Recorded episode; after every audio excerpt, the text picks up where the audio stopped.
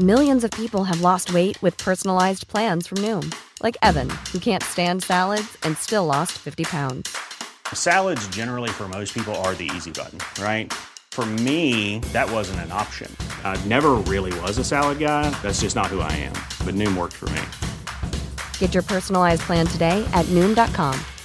Real Noom user compensated to provide their story. In four weeks, the typical Noom user can expect to lose one to two pounds per week. Individual results may vary. Heraldo Podcast, un lugar para tus oídos. Hoy, en primera plana, a romper el cochinito. La guerra entre Rusia y Ucrania sigue afectando la economía de las familias mexicanas. Esto es Primera Plana de El Heraldo de México.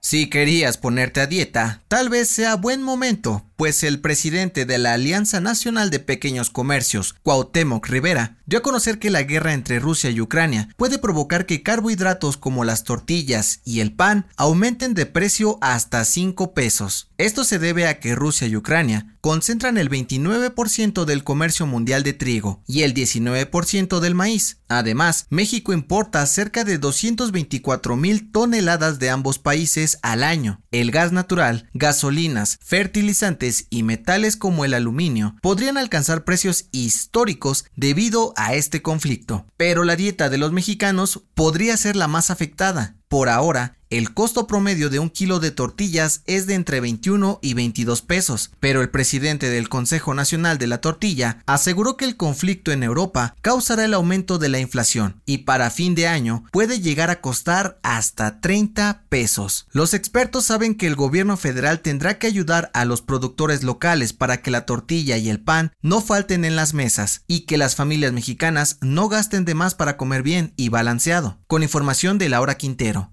Las mejores noticias en solo 5 minutos. Siga Primera Plana a través de Spotify.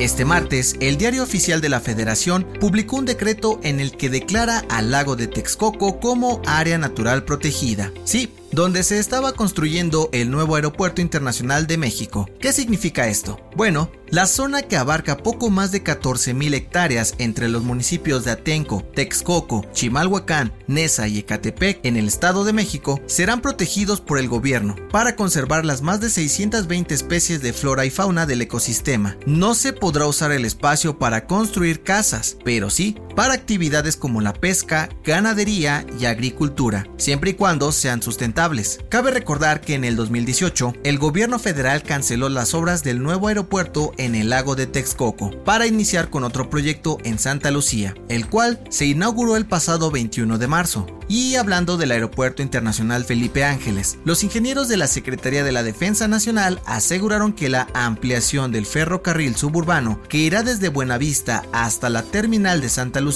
va a estar lista en los primeros meses del 2023 y se espera que el trayecto se realice en unos 40 minutos. Aeroméxico y Viva Aerobús celebraron la noticia y es que saben que necesitan que los pasajeros tengan opciones para llegar más rápido al AIFA para seguir creciendo. Con información de Berardo Martínez y Francisco Nieto.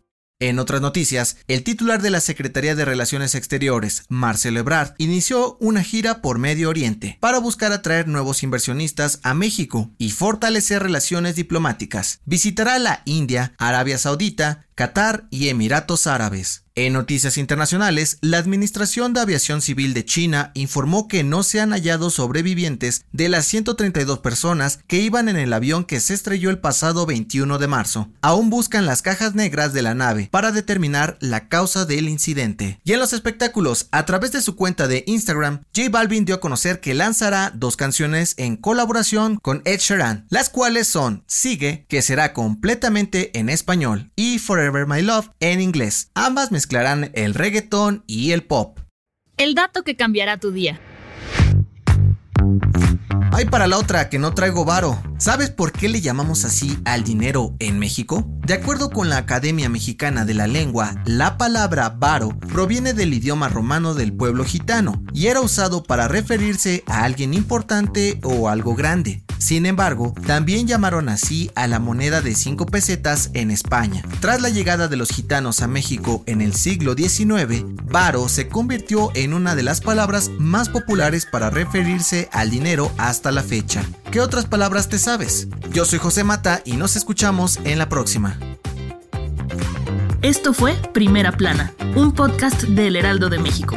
Encuentra nuestra primera plana en el periódico impreso, página web y ahora en podcast. Síguenos en Instagram y TikTok como El Heraldo Podcast y en Facebook, Twitter y YouTube como El Heraldo de México. Hasta mañana.